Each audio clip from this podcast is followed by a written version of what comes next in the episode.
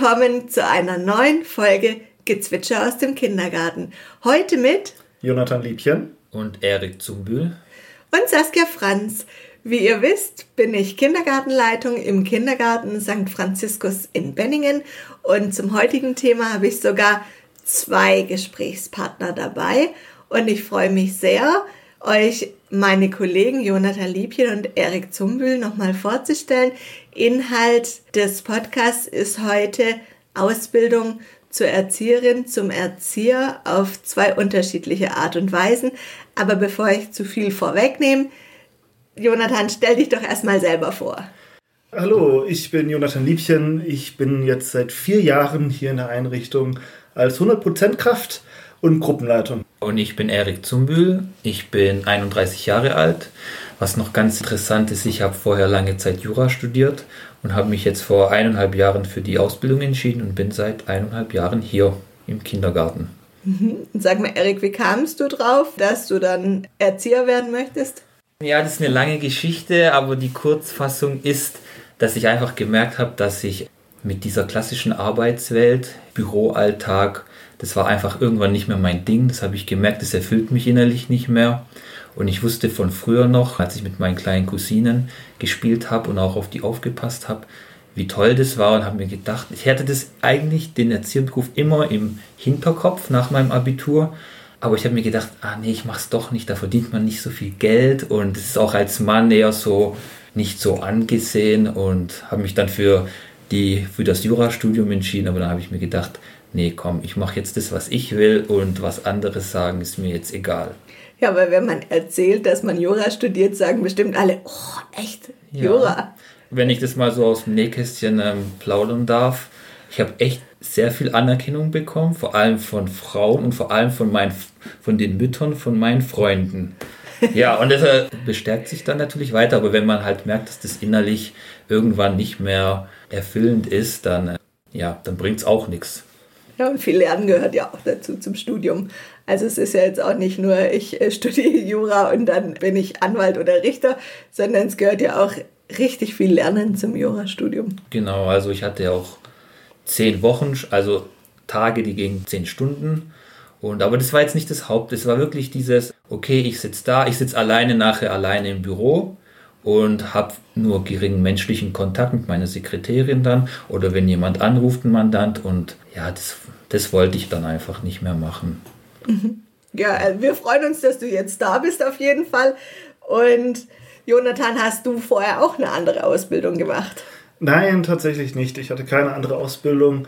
Ich habe lange Zeit nicht gewusst, was ich denn überhaupt machen wollte, bis es dann tatsächlich irgendwie aus dem Himmel gefallen kam. Ich war früher in einer Hip-Hop-Tanzgruppe, als ich so zwölf Jahre alt war. Und da waren auch viele kleinere Kinder mit dabei. Und es hat richtig Spaß gemacht, mit ihnen zu tanzen oder in der Pause Fange zu spielen. Und dann habe ich gedacht, hey, das macht ja richtig Spaß. Hey, das mache ich zum Beruf. das mache ich zum Beruf vielleicht. Also mache ich ihre Praktika und zack, die Ausbildung und schon bin ich hier.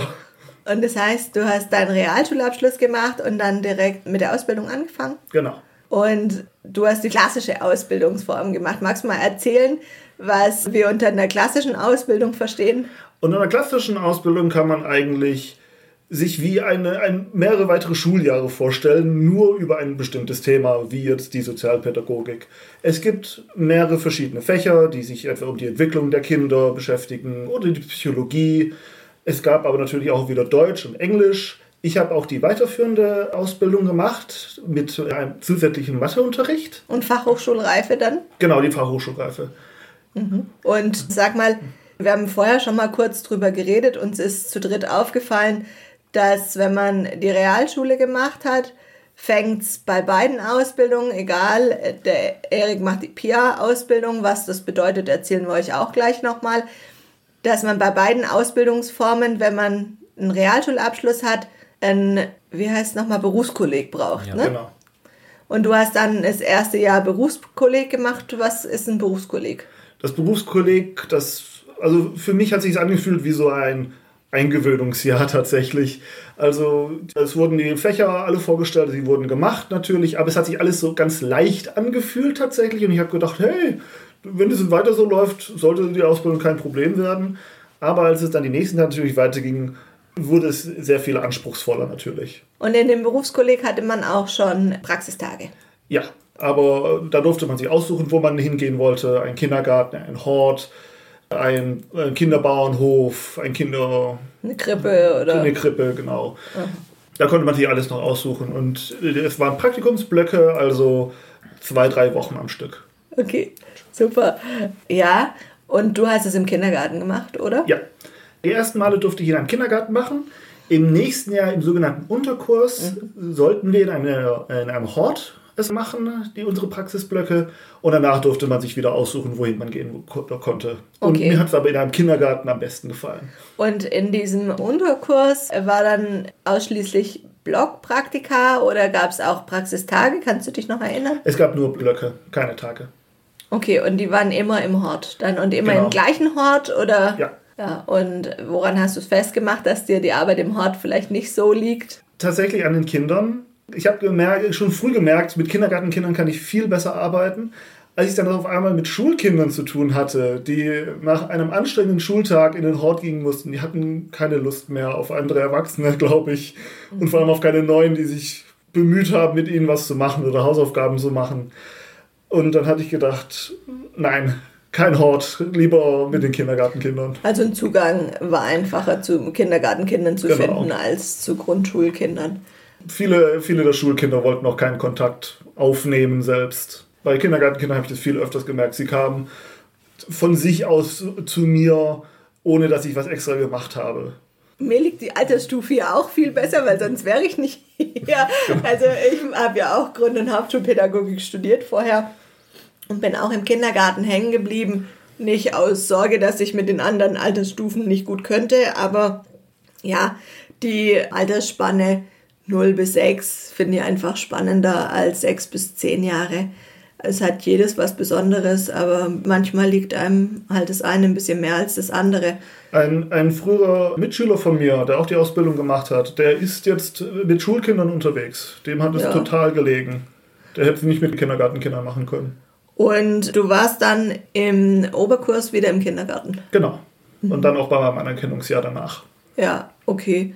Und man sieht halt relativ viel. Das ist so dieser Vorteil an der klassischen Ausbildung. Ne? Du warst immer in unterschiedlichen Einrichtungen. Genau, ich konnte viele Erfahrungen sammeln in vielen unterschiedlichen Einrichtungen. Ich, äh, ich wäre wahrscheinlich nie in einen Hort gegangen, hätte die Schule nicht gesagt, wir sollen uns einen Hort aussuchen. Ich bin aber eigentlich ziemlich froh, dass ich es gemacht habe. Also, dass ich weiß, okay, mhm. Hort ist nichts für mich. Da muss ich jetzt nicht mehr danach mhm. schauen. Aber dann in verschiedenen Kindergärten war es eigentlich immer schön. Und einfach zu sehen, welche Kindergärten was anders machen, mhm. wie ist die Konzeption bei denen, wie machen die es mit den Kindern. Man konnte ein bisschen besser vergleichen ne? und so genau. feststellen, was, was gefällt mir denn eigentlich. Und Krippe war keine Voraussetzung. Krippe war keine Voraussetzung, nein. Okay, und hast du das Gefühl gehabt, du hast da in den Kindergärten dazugehört? Nicht wirklich, weil ich wusste, ich war der Praktikant da und ich gehe nach ein paar Wochen wieder. Und selbst insgesamt waren es, glaube ich, nur sechs Wochen oder neun Wochen im Unterkurs oder Oberkurs. Ich konnte mich da nicht einfinden. Ich war die Wochen da, ich war, die Kollegen waren nett, ich konnte viel lernen, ich habe gut mit den Kindern was machen können. Aber danach war ich halt weg. Mhm. Und Erik, du machst die PIA-Ausbildung. Das Besondere an der PIA-Ausbildung, ausgeschrieben heißt es praxisintegrierte Ausbildung. Und das Besondere ist, dass es die Ausbildungsform erstmal in Baden-Württemberg gibt. Alle anderen Bundesländer gucken noch ganz neidisch auf unsere PIA-Ausbildung. Denn das Besondere, äh, erzählst du doch einfach selber an der PIA-Ausbildung, ja. ist das Besondere? Also der Haupt, der Hauptteil, was ganz besonders ist, ist, dass man Geld verdient. Das kriegt man bei der klassischen Ausbildung nicht. Und bei mir, ich bin jetzt zum Beispiel auch so ein Sonderfall, wenn es das Geld gar nicht geben würde, dann könnte ich die Ausbildung zum Erzieher gar nicht machen.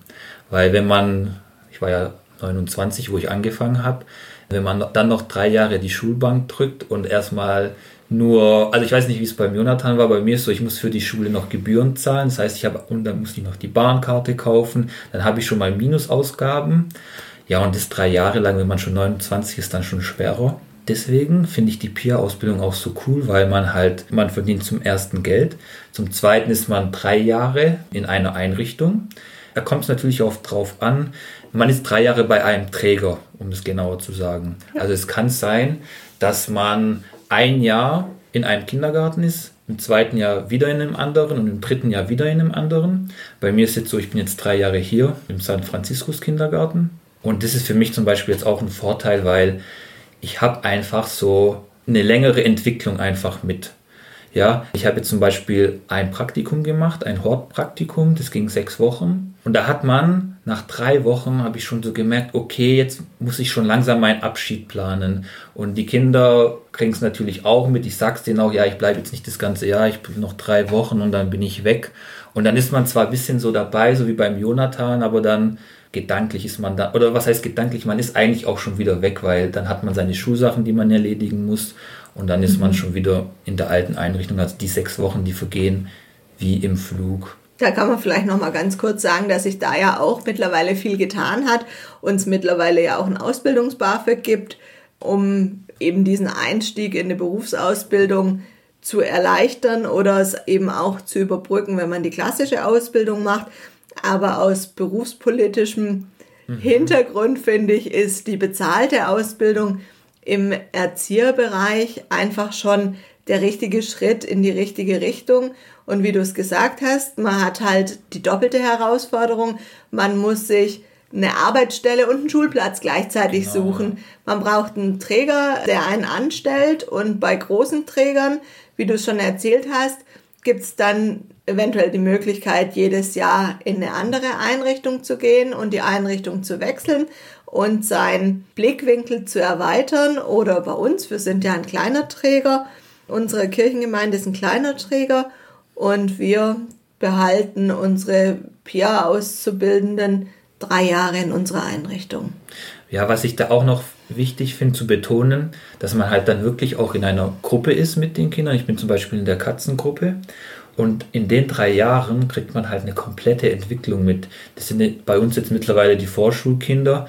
Und ich weiß noch, als ich gekommen bin, da waren die ja noch richtig klein. Und wenn ich jetzt mir so ein altes Bild angucke, was damals noch war, ja, das, das finde ich sehr wichtig, dass man gerade diesen Schritt noch sehen kann. Genau, und dann, was man auch sehen kann, ist, wenn man halt drei Jahre in einer Einrichtung ist oder in einer festen Kindergartengruppe, dass man halt die Entwicklungsschritte sieht und dann kann man sich selber auch drauf anpassen und merkt, aha, hier muss ich, zum Beispiel bei den Vierjährigen mache ich jetzt eher diese Richtung die Angebote, bei den Fünf- und Sechsjährigen muss ich mich erweitern und schon, was kann ich, wie kann ich mich steigern? Genau, und das finde ich zum Beispiel ist auch noch ein wichtiger Punkt. Zum Hortpraktikum würde ich auch noch kurz was sagen. Ja. Also bei mir war es so, ich war nach einer Woche da voll integriert und ich finde auch das gerade ein Vorteil, dass man ein Mann ist. Bei mir, also bei mir im Hort war es so, da haben nur Frauen gearbeitet. Und wenn man dann halt als Mann kommt und gerade die gleichen Interessen hat wie die Kinder, zum Beispiel Sport. Ich, mein Lieblingshobby ist Basketball und es war bei den Kindern da zufälligerweise auch. Und ja, dann ist man dann gleich dabei. Aber in meiner Gruppe war es zum Beispiel so, jetzt auch wegen, wegen Corona im Lockdown, dass wir, wir hatten vier Frauen und die Kinder hatten auch keinen anderen Kontakt zu anderen Erziehern, die in anderen Gruppen waren. Ja. Mhm. Und da im Hort ist es ja schon manchmal ein Vorteil, wenn man nur eine tiefere Stimme hat. Ja, also ich habe es auch gemerkt, man wird sehr viel mehr getestet mhm. und muss sich stärker durchsetzen. Und wenn man dann zurückkommt nach sechs Wochen Hort im Kindergarten, dann ist es schon so, ja, könnt ihr bitte das aufräumen? Ja, dann wird es gemacht und im Hort muss man dann noch kräftiger nach etwas noch sagen. Ja, ja ein bisschen mehr dranbleiben. Genau. Und normalerweise würde zu deiner Ausbildung ja ein zweites Praktikum noch gehören. Genau, also es ist so, ich hab, muss ein Praktikum machen für Jugendliche, also sechs Jahre plus. Das war das Hortpraktikum. Und ich muss noch ein Praktikum machen von 0 bis 3. Das habe ich aber jetzt den Vorteil, dass ich den auch bei uns im Kindergarten machen kann, weil ab uns Kinder ab zwei Jahren kommen. Und wenn ich dann in einer Gruppe bin, also die Vorschüler sind jetzt ja bald fertig im Sommer und dann wechsle ich zu den Kleinen und dann ist es praktisch abgegolten. Also habe ich dann praktisch ein Praktikum, ein, also ein Fremdpraktikum gemacht und ja, genau. Mhm. Und fühlst du dich ins Team integriert?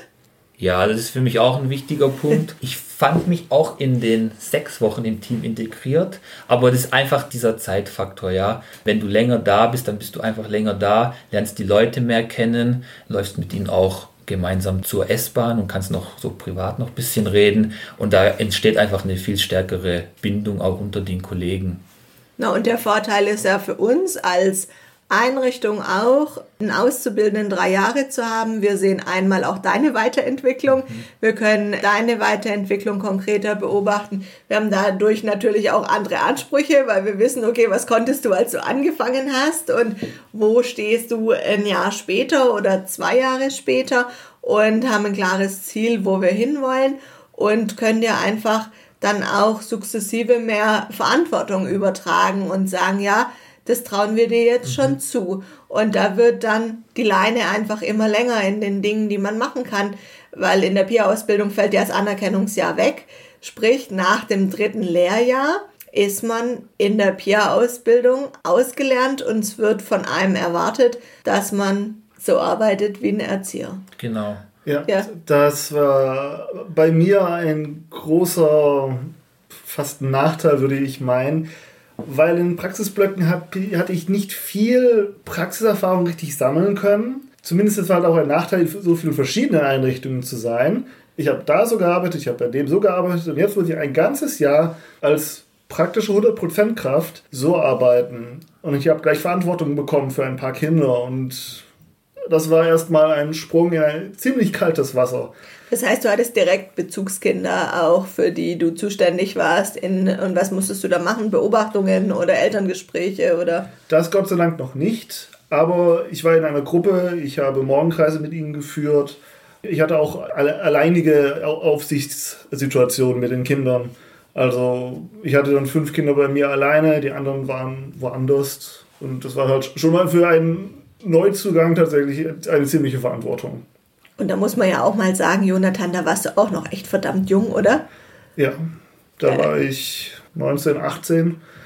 Also ja, der erste, erste Schritt in richtige Verantwortung im Job sozusagen. Und dann kam es auch tatsächlich dazu, dass ich mein erstes Anerkennungsjahr auch nicht geschafft habe. Ich bin, ich will jetzt nicht sagen rausgeflogen, sondern eher, ähm, Entschuldigung, mir fällt das Wort nicht ein. Die, die Leitung hat es mir zumindest so gesagt, hätte sie mehr Zeit für mich, hätte sie nicht, an, noch, nicht noch mehr andere Sachen zu tun, hätte sie aus mir noch einen ganzen Erzieher raushauen können. Sie hatte diese Zeit aber nicht mehr. Also hat sie gesagt, es wäre besser, wenn ich lieber einen neuen Versuch woanders mache. Also wir würden sagen, entwicklungsverzögert zu unseren Kindern. Entwicklungsverzögert vielleicht. ähm, aber ich habe tatsächlich, ich weiß, das hat mich natürlich ziemlich mitgenommen, mein erstes Anerkennungsjahr und erstmal versagt. Aber ich habe ich hab mich dann zusammengerissen und habe dann bis, zur nächsten, bis zum nächsten Anfang eines Kindergartenjahres mehrere Minijobs gemacht. Das waren sozusagen bezahlte Praktikas tatsächlich. Mhm. Also Vertretung in Kindergärten. Vertretung in Kindergärten, genau. Nicht viel Verantwortung, ich durfte aber viel mit Kindern spielen und habe dafür Geld noch bekommen. Das Schöne war aber auch, ich habe auch viele praktische Erfahrungen damit machen können, ohne Druck. Das war ganz wichtig. Ich konnte sehen, so arbeite ich am besten mit den Kindern. Ich gucke mir bei den anderen was ab. Ich durfte was mit den Kindern machen. Ich war bei Ausflügen mit dabei und konnte da Erfahrungen sammeln. Gott, einer meiner ersten Ausflüge. Wir waren in der Wilhelma. Wir hatten 20 Kinder dabei und wir waren zu dritt mit mir zusammen. Und erster Ausflug in, einer, in der Wilhelma mit 20 Kindern. Absoluter Stress für mich. Also Wilhelma ist bei uns der Zoo? Ja, der, der Zoo bei uns, genau. Und ich habe gefühlt nach jeder Kurve unsere Kinder durchgezählt. Also 1, 2, 3, 4, 5, 6, 20. Gut, alle sind da. Ich gehe weiter, wir machen Fotos, alles ist wunderbar. Nächste Kurve, 1, 2, 3, 20. Sehr gut. Nächste Kurve, 1, 2, 3, 19. 1, 2, 3, 4, 19. Ähm, ich hatte ziemliche Panik, ein Kind war weg. Ich habe meinen Kolleginnen Bescheid gesagt und bin zurückgerannt. Ich habe das Kind Gott sei Dank gleich gefunden. Es war bei den Elefanten und hat ihnen noch zugeguckt. Und ich habe das Aber Kind. gut, dann, dass du es gemerkt hast, oder? Ja, ich habe ich hab nachgezählt die ganze Zeit. Also es war ein Glücksfall, dass ich so nervös war eigentlich. Aber Gott sei Dank haben wir es gesehen. Die Kinder hatten aber auch alle einen Zettel am Hemd mit dran, wo unsere Telefonnummer drauf stand mit unseren Namen und wäre tatsächlich was passiert, wir wären erreichbar gewesen. Mhm. Aber ich war so erleichtert, als ich das Kind dann gesehen habe. Komm doch, komm doch mit, wir sind doch schon alle weiter. Und er war auch ganz, oh, wo sind die anderen? Er war vollkommen fasziniert von Elefanten. Aber wir, wir sind dann noch zurückgegangen und dann war alles wunderbar. Und diese Vertretungsstelle hat dir quasi nochmal wieder den Rücken gestärkt, weil du eben diesen Druck nicht hattest, dass du für die Schule oder für, für die Lehrprobe funktionieren musst oder halt für die Einrichtung musstest du ja auch nicht so funktionieren, weil du hast dann ja auch, du bist abgerufen worden, wenn man dich irgendwo gebraucht hat als Vertretungskraft oder warst du fest in einer Einrichtung? Ich war theoretisch fest in einer Einrichtung und das war auch sehr schön, das war eine tolle Einrichtung. Und dann wurde ich aber tatsächlich abgerufen vom Träger der Einrichtung, weil in einem anderen Kindergarten Mangel herrschte. Und dann bin ich dahin hingegangen. Es war tatsächlich eine ziemlich schwierige Einrichtung. Es war ein sozialer Brennpunkt da. Aber es war auch gut, dass ich da war. Ich konnte mir einen, einen Kindergarten mit Kindern aus verschiedenen Kulturen angucken und mit diesen Kindern auch mitarbeiten. Und von ein paar Ausnahmen abgesehen, es war nicht viel anders als bei anderen Kindergärten tatsächlich. Mhm. Und dann zum nächsten Schuljahr oder Kindergartenjahr hast du quasi eine neue Stelle als Anerkennungspraktikant angefangen. Genau. Auch hier in Benningen, nicht hier in dieser Einrichtung, aber diese habe ich dann Gott sei Dank geschafft. Ja, und was hast du jetzt rückblickend für dich so als Erfahrung mitgenommen von diesen beiden Anerkennungsjahren? Von meinem ersten Anerkennungsjahr würde ich meinen, habe ich mitgenommen, ich weiß nicht, wie ich, wie genau ich das in Worte fassen soll. Ich war sehr nervös, aber ich muss auch zugeben, ich habe mir nicht viel Hilfe geholt. Ich wollte mir keine Hilfe nehmen, weil die Kollegen waren schon beschäftigt mit ihren Kindern und die hatten ihre eigenen Sachen.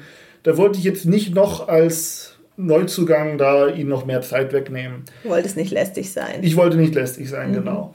Rückblickend, wenn ich lästig gewesen wäre, hätte ich mein, meine Kontakte mit den anderen gestärkt und auch genutzt, dass ich mir Fragen stelle und wie mache ich dieses, wie mache ich jenes, was kann ich da am besten machen.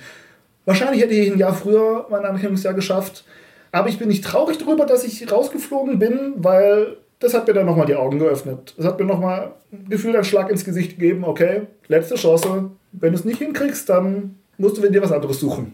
Und wer weiß, ob du sonst jemals bei uns gelandet wärst. Ja, wahrscheinlich gar nicht. Man weiß es nicht. Dann hätte dich Ludwigsburg verschluckt. Vielleicht. Äh, ja. Warst du dann, dir dann sicherer im zweiten Mal im Anerkennungsjahr oder schwang das dann noch so ein bisschen mit dieser Sorge, ob das diesmal klappt? Die Sorge war natürlich da. Diese Sorge geht nicht weg, bis man nicht seine Ausbildung fertig dann hat. Aber ich war auf jeden Fall sehr viel sicherer ich hatte viel mehr praktische Erfahrung dank der Minijobs. Und es war dann kein Problem. Es war ein wunderschöner Kindergarten. Ich war gut mit dabei. Die Kinder waren alle nett, die Kollegen waren alle super.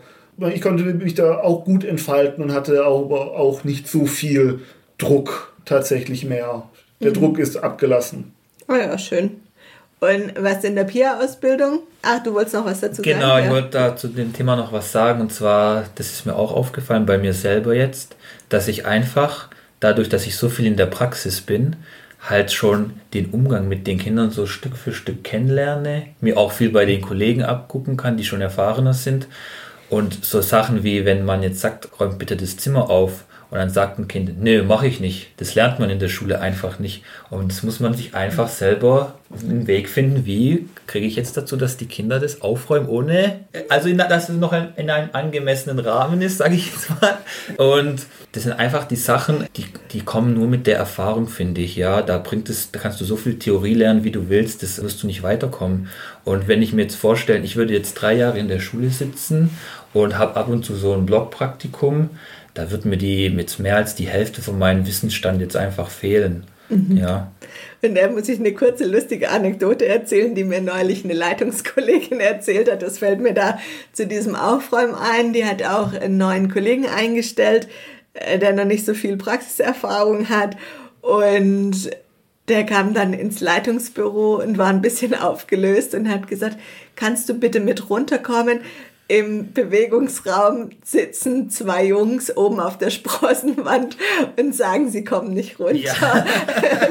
Wie kriege ich jetzt die da runter? Und das ist so ein klassischer Fall, ja, wie du auch sagst, naja, das lernt man nicht in der Schule, wie man die dann da runter Äh, es gibt auch kein, kein Futter, mit dem ich die dann anfüttern kann, wie man das vielleicht mit, mit einem Tierchen machen würde, das irgendwie abgehauen ist, zu sagen, wir füttern dich jetzt an oder wir legen irgendwas aus, dass wir die Kinder wieder einfangen. Nee, da braucht man pädagogisches Geschick dafür. Und das zu entwickeln, das braucht einfach ein Feingefühl und man will dann nicht man will dann nicht schimpfen und man möchte so einen schönen Mittelweg finden und eigentlich will man doch nur, dass es funktioniert. Ja, also mein erster Fall war wirklich so, ich war vielleicht ein oder zwei Wochen im Kindergarten und habe mit den Kindern sehr viel Fußball gespielt und konnte schon da schon eine sehr starke Bindung aufbauen. Und dann, die haben auch gemacht, was ich gesagt habe am Anfang, ja. Aber dann auf einmal sage ich, wir müssen jetzt reingehen, also Fußball aufräumen. Und dann sagt gerade der Junge, mit dem ich mich am besten verstanden habe, sagt, nee, mache ich nicht. Hab ich gedacht, so wie bitte? Hab ich äh, gerade du, mit dem ich mich hier am besten verstanden habe, sagt nein. Ja, da war ich dann kurz überfragt. Und äh, das Gute war dann ja zum Glück, dann ich, konnte ich mir auch beim Jonathan auch viel abschauen. Und was ich auch wichtig finde, ich weiß jetzt nicht, ob es das bei der klassischen Ausbildung gibt. Ich habe jede Woche habe ich noch ein Anleitergespräch mit meiner Anleiterin mhm. und das ist einfach auch der perfekte Rahmen, um solche Fragen dann konkret zu stellen. Wie würdest du vorgehen oder hast du mal so einen Fall gehabt? Und da kann man noch die Erfahrung, die halt eine andere Person gemacht hat, noch auf sich selbst so aufsaugen, sage ich jetzt mal. Mhm. Ja. Und als Tipp von mir für alle, die die Ausbildung machen wollen oder ein Praktika machen oder was weiß ich, fragt nach. Dafür macht ihr es. Wenn die Kollegen genervt reagieren, dann reagieren sie genervt. Fragt bitte nach und hofft auf eine gute Antwort. Und für mich wäre auch noch so ein Punkt zu sagen, du hast ein Anleitergespräch angesprochen. Also für uns als Einrichtung ist es ein Standard, dass wir mindestens ein Anleitungsgespräch in der Woche führen mit unseren Berufspraktikanten, sei es Auszubildenden, Studierenden, Tagespraktikanten. Also wir bilden ja in jeder Form in unserer Einrichtung aus und dann haben wir auch noch die Auszubildenden-Sprechstunde, wo sich unsere Auszubildenden einmal, mindestens einmal im Monat treffen. Die leitet eine Kollegin, also die Kathi leitet ja gerade die Auszubildendenrunde an. Und da kann man dann Themen besprechen, die auch ja, die Allgemeinheit betreffen, ja, wo sich vielleicht jeder nochmal unsicher ist, wie gehe ich mit den Kindern um, darf ich wickeln, darf ich nicht wickeln, wo muss ich mit dem Kind hingehen, wenn ich es umziehe und so. Und da merkt man dann immer, dass man gar nicht so verloren ist, weil den anderen geht's ja auch so. Da kann man sich ganz gut austauschen. Und Jonathan, wenn du jetzt heute ausbildest, was ist dir dann in der Anleitung deiner Auszubildenden wichtig? Mir wäre wichtig, dass Sie viele fragen, wenn Sie Fragen haben, wie ich es gerade eben schon gesagt habe. Mhm. In einem Kindergarten passieren viele Sachen, die man halt nur mit Erfahrung, die, auf die man nur mit Erfahrung reagieren kann. Man kann nichts aus dem Bauch heraus eigentlich machen. Wenn man komplett neu ist und ein Kind bleibt auf der Sprossenwand hängen, ein Kind rennt dir weg. Das kann man nur machen, wenn man Erfahrung hat. Also ich würde ihn, ihn mutigen oder Sie immer nachfragen, wenn was ist. Wir alle sind für dich da und dass es auch nämlich gut mit dir klappt. Weil es ist zwar ein Beruf, aber dieser Beruf soll dir auch Spaß machen und du solltest auch Lust und Motivation haben, ihn auch zu machen. Wenn du keinen Spaß dran hast, ist es ein weiteres. Wenn du keine Motivation mehr hast, mit den Kindern zu arbeiten, dann muss man sich was anderes suchen. Ich glaube, wir haben schon lange nicht mehr so viel gelacht wie in den letzten Wochen. Also, wo man auch wirklich merkt, wir machen es alle gerne, wir kommen gerne zur Arbeit, wir haben Spaß dran. Und vielleicht können wir noch mal ganz kurz auch auf die Schwierigkeiten von der PIA-Ausbildung gucken. Wir haben die PIA-Ausbildung jetzt auch ganz stark gelobt, weil wir sehen die schon als sehr fortschrittlichen Ausbildungszweig an. Aber vielleicht magst du noch mal was dazu sagen, wie auch das Gefälle zwischen Arbeit und Schule ist. Ja, gerne. Also es ist so, also ich finde, die erste Schwierigkeit ist, man muss sich erstmal zweimal bewerben. Man muss bei der Einrichtung eine Bewerbung abgeben, äh, beziehungsweise erstmal genommen werden, abgeben ist ja leicht, und bei der Schule auch. Und als zweites kommt dann jetzt von dir das angesprochene, das Zeitmanagement dazu. Also es ist schon so, man arbeitet acht Stunden, dann hat man noch einen Hin- und Rückweg, dann ist man zu Hause und dann hat man nicht Feierabend, so wie die anderen Kollegen, sondern man muss dann sich nochmal vielleicht zwei Stunden hinsetzen und irgendeine Reflexion schreiben oder einen Bericht. Oder ich muss zum Beispiel jeden, wir schreiben jede Woche eine Klassenarbeit und ich muss jedes, äh, jedes Wochenende noch extra lernen, ja. Was dann auch noch dazu kommt, ist, also bei uns, für die es wirklich sehr schwer ist, sind die äh, Frauen, die schon Kinder haben. Mhm. Und da ist der Alltag, die haben es mir auch erzählt, da ist der Alltag so, die sind in der Schule oder in der Einrichtung, kommen nach Hause, müssen sich um ihre Kinder kümmern und können erst dann anfangen, für die Schule zu lernen, wenn es um 8, 9 und sind dann vielleicht bis mhm. um 12 Uhr ähm, vom Computer, um die Arbeiten zu erledigen und können dann erst schlafen gehen, können dann, haben dann natürlich noch nicht so viel Schlaf wie ich, weil ich kann ja, ich könnte ja länger schlafen. Oder was ich auch machen kann, ich kann zum Beispiel, ach so, was noch wichtig ist, ich bin noch Single, also ich habe auch keine Kinder. Vielleicht also, ab jetzt mal nicht mehr. ja. ähm, also was ich damit eigentlich sagen wollte war, er, ble er, bleibt also noch, ja. er geht nicht in Elternzeit. Ähm, dass man wirklich sagen kann, okay, ich habe jetzt dieses Wochenende, mhm. das verplane ich mir jetzt und erledige meine Aufgaben von der Schule. Und dann, wenn es nicht reicht, dann noch das nächste und übernächste Wochenende. Und das kannst du halt als Mama halt einfach nicht machen, weil da halt andere Termine dran stehen. Und die sind dann wirklich, wenn man zum Beispiel eine Ausarbeit, also das Größte bei uns ist eine Ausarbeitung zu schreiben für einen Praxisbesuch. Und die Ausarbeitung umfasst so ja, mit Schriftgröße 12 sogar 20, 25 Seiten. Also ist schon sehr mhm. aufwendig, mhm. würde ich sagen. Und wenn du dann halt zum Beispiel Kinder hast, dann sitzen, die haben mir gesagt, die sitzen da wirklich einen Monat dran, jeden Abend von 8 Uhr bis 12 Uhr abends. Immer ein und, Kapitel. Ja, immer ein Kapitel, immer so stückweise, ja. weil es geht halt nicht anders. Und das ist für die schon nervenzehrend. Ja, da habe ich es hab zum Beispiel schon leichter. Aber selbst wenn diese Ausarbeitungen nicht anstehen, man, hat, man muss immer was machen. Äh, man muss zum Beispiel einen Ausbildungsplan schreiben. Kommt gleich am Anfang der Ausbildung, muss man jedes Jahr schreiben. Was, also es ist praktisch, welche Ziele setze ich mir für dieses Ausbildungsjahr und was habe ich zum Beispiel im letzten Jahr geschafft, was möchte ich, wo möchte ich mich noch verbessern und das ist auch aufwendig und es gibt halt, es gibt eigentlich, ich habe es schon so oft mit meinen Mitschülerinnen drüber geredet, es gibt eigentlich immer was zu tun. Man kann nicht sagen, okay, jetzt diesen Monat kann ich es ruhiger angehen lassen und muss jetzt nur in der Arbeit acht Stunden präsent sein und habe dann meine Freizeit. Das ist weiß ich nicht, wie es in der schulischen, äh, in der klassischen Ausbildung ist.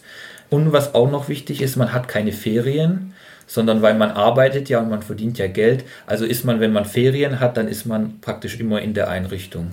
Also genau, in den Schulferien seid ihr in der Einrichtung genau. und man muss sagen, ihr habt einen ganz normalen Vertrag, der geht bei uns über 39,5 Wochenstunden und wir gleichen den Dienstplan mit, mit dem Stundenplan immer ein bisschen ab oder du hast bei uns einen, einen Arbeitsplan für 39,5 Stunden und an manchen Tagen bist du halt in der Schule und leistest da deine Arbeitszeit ab und an den anderen Tagen bist du bei uns in der Einrichtung und arbeitest und in den Ferien greift dann eben der komplette Dienstplan und du arbeitest dann nach Dienstplan und hast ganz normal 30 Tage Urlaub, mhm. wie jeder Angestellte auch. Und das ist natürlich schon ein Puffer, den man bei der vollschulischen Ausbildung noch hat, dass man sagt, man hat da eine Ferienzeit, in der man nochmal was nachholen kann oder nochmal was vorbereiten kann oder so und lastet dann nicht so stark die Wochenenden und man hat immer quasi ja zwei Ebenen, die man abdecken muss. Man hat die Praxis, wo man die Anleitung, die Leitung zufriedenstellen möchte. Man hat die Schule, wo man ja auch sein Bestes geben möchte. Und man ist ja dann ein junger Erwachsener, der eben auch zielstrebig seine Sachen machen möchte. Also man hat immer das Gefühl, man muss auf allen Hochzeiten mhm. gleich gut sein. Man ist praktisch in zwei in zwei, man lebt zwei verschiedene Leben eigentlich. Ähm, ist, also ich, ich empfinde das tatsächlich so. Was noch wichtig ist zu sagen, habe ich ganz vergessen. Man ist, also bei mir ist es gerade so, ich bin drei Tage in der Einrichtung und zwei Tage in der Schule. Und es wechselt nach einem halben Jahr, dann ist es genau umgekehrt. Drei Tage in der Schule, zwei Tage in der Einrichtung. Und noch ein Punkt, den habe ich mir vor dem Gespräch noch überlegt, würde ich nochmal die klassische Ausbildung machen oder würde ich die PIA-Ausbildung machen, wenn ich jetzt entscheiden könnte.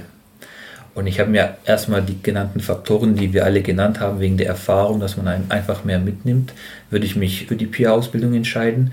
Ist aber noch ein anderer Grund und ich habe es mir mal die Mühe gemacht, habe es mir mal ausgerechnet. Wenn jetzt eine kleine Fee vor mir stünde und die sagt, Erik, du hast einen Wunsch oder du kannst zwischen zwei Sachen wählen. Der erste Wunsch ist, du kriegst deine, dein Ausbild, also du kriegst die fertige Erzieherausbildung, also praktisch den Schein, dass man mhm. diese Arbeit ausführen darf.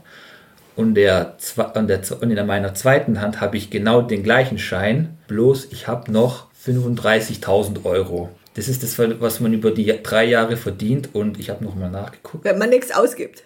Wenn man nichts ausgibt, genau. ähm, und ich finde, es ist schon ein enormer Faktor, finde ich ja. Was ich auch noch sagen kann, bei uns ist es so, wir haben zwei Klassen und bis jetzt hat eine einzigste bei uns abgebrochen. Das hatte aber andere Gründe, die war, die war noch zu jung. Aber sonst halten alle durch und machen weiter.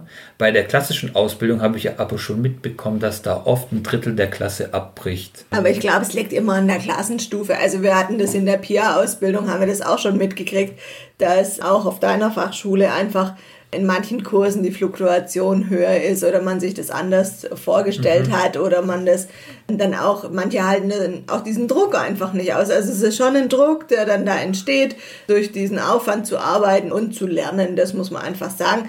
Da kann man jetzt auch nochmal lobend das St. Loretto in Ludwigsburg erwähnen. Das ist die katholische Fachschule, mit der wir sehr, sehr eng zusammenarbeiten. Die bieten mittlerweile die klassische Ausbildung genauso wie die PIA-Ausbildung an. Und wir sind sehr froh über das St. Loretto, weil das St. Loretto ganz spannende Lehrproben mit euch macht. Also die Lehrproben sind nicht so ganz klassisch orientiert, wie sie vorher waren, sondern da geht es tatsächlich darum, moderne Pädagogik auch einzuüben. Also es gibt einfach nicht mehr dieses ganz klassische Angebot, wie wir das sonst aus den Lehrproben kennen. Und das schätze ich sehr, weil es dem tatsächlichen Berufsfeld ja viel näher kommt als irgendwie was aufgesetztes, was die anderen einstudieren. Also es ist so, ich habe jedes halbe Jahr habe ich eine, also über die drei Jahre habe ich sechs Lehr äh, Praxisbesuche. Da kommt eine Lehrerin aus meiner Schule hierher und beobachtet mich, wie ich ein Angebot durchführe. Da gibt es verschiedene Sachen. Also zum Beispiel einmal gibt es ein Angebot im Freispiel, dann gibt es einmal, wie führe ich einen Morgenkreis, dann wird es einmal etwas mit Elternarbeit geben. Genau, und da finde ich es halt, das ist auch nochmal ein Vorteil, weil ich habe einfach nochmal eine Bewertung von einer externen Person, die auch schon theoretisch sehr gut ausgebildet ist und kriege von ihr nochmal eine Rückmeldung, ja. Das ist, finde ich zum Beispiel, man kann ja auch studieren und dann als Erzieherin arbeiten. Und da habe ich jetzt auch eine Kollegin gefragt, die hat gemeint, die hat sowas gar nicht. Das Einzige, wo sie wirklich einen Praxisbezug hat, ist, sie muss sich selbst mit filmen in einer Kindsituation und bespricht es dann mit ihrer Professorin, ja. Und da finde ich es bei der Peer-Ausbildung einfach besser, dass man sechsmal vor Ort diese Gelegenheit hat.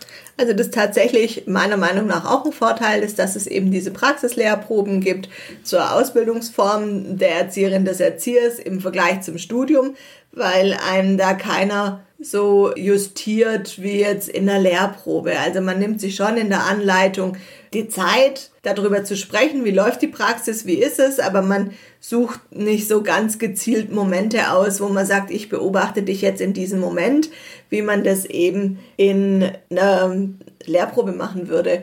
Und das Besondere an den Lehrproben ist ja, dass man in der praktischen Lehrprobe lernt, dass sehr gut und durchgefallen haarscharf nebeneinander liegen. Und ich musste in meiner praktischen Prüfung über Naturphänomene was machen. Das heißt, ich habe Experimente rund um Wasser gemacht und ich hatte dann da so ein Wasserbecken stehen und die Kinder sollten spekulieren, ob Eis schwimmt oder sinkt, was passiert mit Eiswürfeln. Und dann fanden die das natürlich spannend, die Eiswürfel in dieses Becken zu schütten und fingen dann da an, mit den Eiswürfeln zu schnipsen. Und die flogen dann natürlich. Und dann ist es tatsächlich so ein Drahtseilakt, kann man schon fast sagen, zwischen wie lange lasse ich jetzt experimentieren, wann entgleitet es mir, wann muss ich sagen, okay, jetzt hier ist Stopp und so und nicht weiter.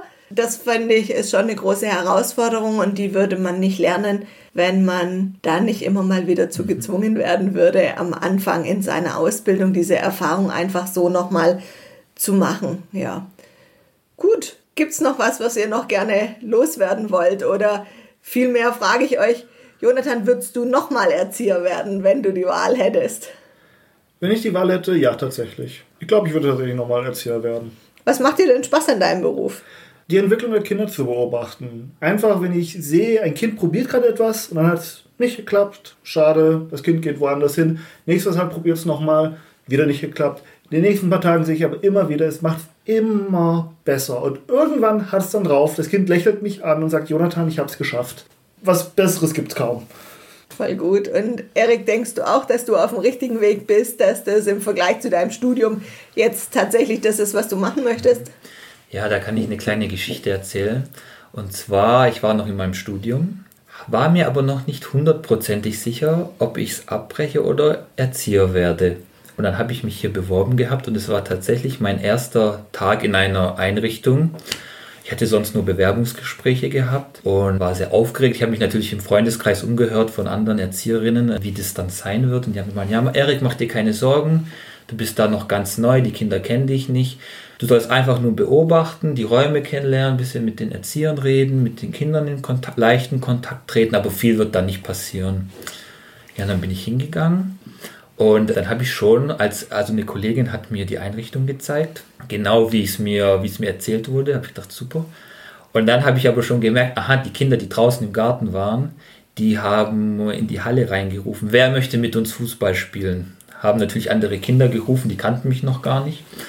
Und dann habe ich die äh, Kollegin gefragt, ja, wie ist das? Ich wusste das noch gar nicht, ja. Darf ich überhaupt mit den Kindern Fuß, rausgehen und Fußball spielen oder was? Ich wusste ja überhaupt nicht, was meine Aufgaben sind als Erzieher. Und hat sie gesagt, ja, natürlich darfst du rausgehen. Bin ich rausgegangen, dann stand ich da erstmal, dann habe ich mit einem Kind kurz geredet, wirklich wie mit einem Erwachsenen eigentlich. Dann kam eine kurze, kam so eine kurze Stimmung auf, so eine peinliche Stille. Und dann wusste ich ja, ah, warte mal, die hatten mir alle gesagt, die wollen Fußball spielen. Dann habe ich nur einmal laut gerufen, wer hat Lust, Fußball zu spielen? Sind alle gleich angerannt gekommen, haben geschrien, ich, ich, ich. Und dann haben wir das gemacht und ich habe mit den drei Stunden ohne Pause Fußball durchgespielt. Und da war so, das war so cool, ich kann das gar nicht beschreiben. Dann sind wir reingegangen in den Morgenkreis und die Kinder, ich, da war irgendwie so eine starke Bindung, äh, ist so eine starke Bindung entstanden, die wollten unbedingt neben mir sitzen. Der eine hat sogar seine Hand und sein Gesicht auf meinen Schoß gelegt. Ja, da wusste ich gar nicht erstmal, was soll ich jetzt überhaupt machen. Habe ich zur Kollegin geguckt, so, ja, ist alles okay.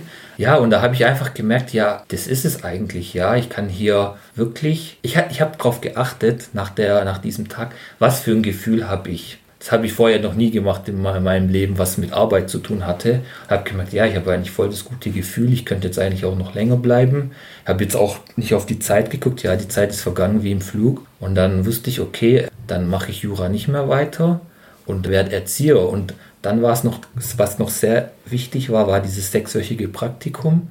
Das war für mich auch noch mal ein Test. Ja, vielleicht war dieser eine Probetag ja nur eine, Zufall. eine Ausnahme. Ja, Zufall, ja. Äh, wer weiß. Und dann habe ich gemerkt, ja, nee, das, ist, das war kein Zufall, das ist jeder Tag, macht so viel Spaß, ja.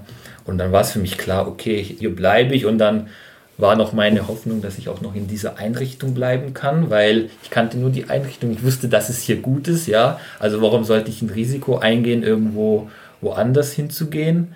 Und ja, dann habe ich mich sehr gefreut, als Saskia mir den Vertrag angeboten hat und habe gleich unterschrieben. Normalerweise sollte man ja erstmal eine Nacht drüber schlafen über solche Entscheidungen, aber ich wusste, nee, das ist es einfach.